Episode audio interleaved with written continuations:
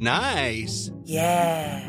What you're hearing are the sounds of people everywhere putting on Bombas socks, underwear, and t-shirts made from absurdly soft materials that feel like plush clouds. Yeah, that plush. And the best part? For every item you purchase, Bombas donates another to someone facing homelessness. Bombas. Big comfort for everyone. Go to bombas.com slash ACAST and use code ACAST for 20% off your first purchase. That's bombas.com slash ACAST. Code ACAST. ¿Bajará el Partido Popular significativamente los impuestos en caso de que llegue a gobernar? Respuesta corta, no. Respuesta larga, veámoslo. Del Partido Popular no esperen ninguna rebaja significativa de impuestos. En el vídeo que dedicamos a analizar con detalle su programa electoral, ya vimos que las referencias a rebajas o supresiones de impuestos en España eran más bien escasas. No es que no hubiese ninguna, desde luego, pero eran bastante pocas, eran bastante pobres. No se veía ni se ve al Partido Popular demasiado entusiasmado con ninguna rebaja de impuestos. Que sí, para cubrir el expediente reducirán algún impuesto, pero desde luego no lo toman como un objetivo en sí mismo. Y si alguien tuviera dudas de que esto es así, de que el Partido Popular no busca bajar de manera amplia, de manera generalizada, de manera contundente los impuestos en España, basta con leer las recientes declaraciones en una entrevista al diario El Mundo del vicesecretario económico del Partido Popular, Juan Bravo. Cuando el periodista le pregunta por el alcance de las reformas fiscales que tiene en mente el Partido Popular, Juan Bravo responde, no serán en todo caso rebajas para perder recaudación, sino para ganarla. No haremos rebajas fiscales a lo loco ni a todo el mundo, sino para un fin. Rebajaremos el IRPF para aumentar el consumo. Si aumentas el consumo, dejas de recaudar por aquí, pero ingresas más por IVA. De esta respuesta de Juan Bravo destacaría varios elementos. Primero, que el propio vicesecretario de Economía del BP se encarga de rebajar cualquier expectativa que ya era baja, sobre la magnitud de las reducciones de impuestos que pueda terminar acometiendo el PP. Le está diciendo a los lectores del mundo que no esperen demasiado, que habrá rebajas de impuestos, desde luego, pero que no las harán a lo loco ni para todo el mundo. Y este es el segundo elemento. Hay españoles a los que el PP no les quiere bajar los impuestos. Ni uno solo de esos impuestos. Es decir, hay ciudadanos españoles, no sabemos muy bien quiénes, porque Juan Bravo no lo especifica, pero hay ciudadanos españoles que Juan Bravo considera que pagan lo que tienen que pagar. No sabemos si demasiado poco, pero en todo caso no demasiado. Por tanto, serán rebajas de impuestos focalizadas, por lo que sabemos por otras entrevistas, en las rentas más bajas a todos los demás que no esperen rebajas de impuestos porque el Partido Popular está feliz y contento con la losa fiscal que aplasta sus cabezas en estos momentos. Y en tercer lugar, y esto me parece probablemente lo más interesante, lo más significativo, lo más revelador de esta respuesta, es que Juan Bravo señala que las rebajas de impuestos que acometa el Partido Popular tienen que estar dirigidas a algún fin. Es decir, que para el Partido Popular las rebajas de impuestos son instrumentales para alcanzar otro fin. Las rebajas de impuestos no son un fin en sí mismo, son un medio que se utiliza para lograr un fin. Por ejemplo, estimular el consumo y terminar recaudando más por IVA. Es decir, que se baja el IRPF no para robar menos a la gente, sino para robarle más a través del IVA porque al parecer, aunque las rebajas de impuestos no son un fin en sí mismo, aumentar la recaudación fiscal del Estado, engordar al leviatán estatal con muchos más recursos extraídos coactivamente a costa de los ciudadanos, sí es, para el Partido Popular de Alberto Núñez Fijo, un fin en sí mismo.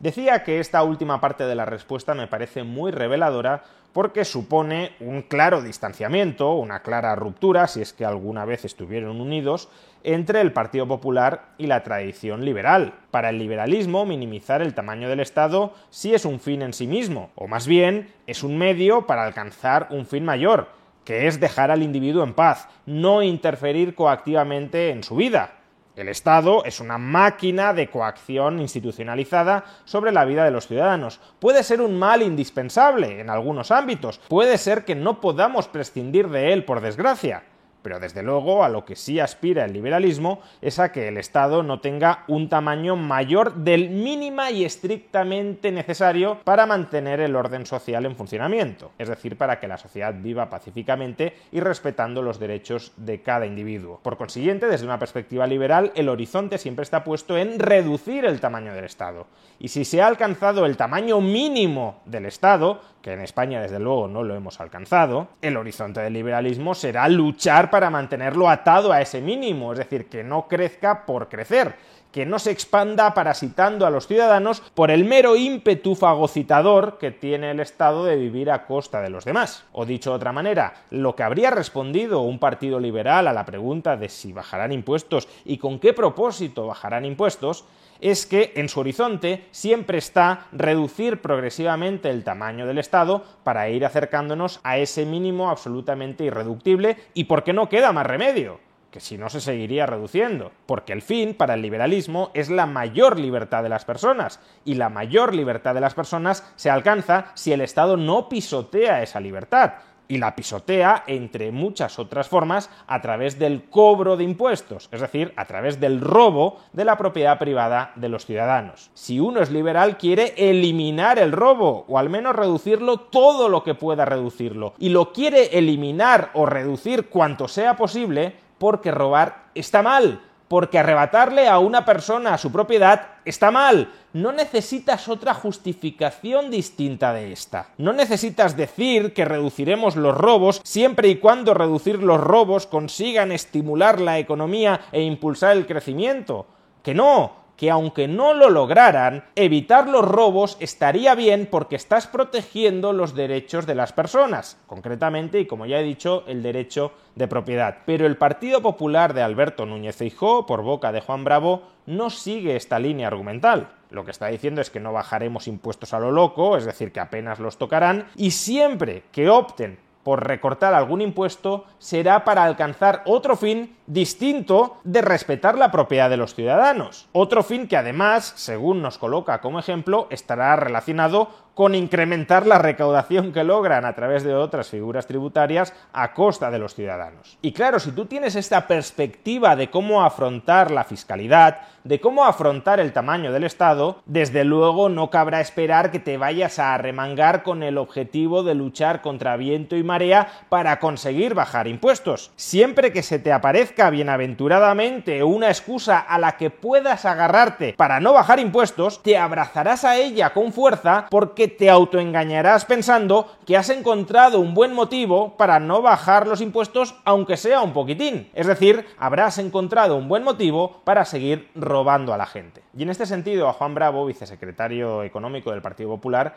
hay que agradecerle su sinceridad. Su sinceridad a la hora de mostrarnos que el Partido Popular es un partido socialdemócrata. Un partido que cree y defiende el modelo de Estado elefantiásico que actualmente existe en España y en el conjunto de Europa. Un partido que abraza el estado de bienestar, que es el bienestar del Estado, pero no el bienestar de la mayoría de la población. Un partido que nos está diciendo que no piensa bajar de un modo apreciable los impuestos porque no quiere recortar de un modo apreciable el gasto público. Al contrario, lo que quiere es bajar impuestos para aumentar la recaudación y poder seguir incrementando el gasto público. Y esta sinceridad es de agradecer, porque Juan Bravo no está cayendo en el típico populismo fiscal de prometernos que van a bajar impuestos y luego no bajarlos, sino subirlos, por ejemplo, lo que hizo Mariano Rajoy en la campaña electoral del año 2011, o todavía peor, decirnos que van a bajarlos sin especificar ningún recorte del gasto, llegar al gobierno, efectivamente no recortar los gastos y bajar los impuestos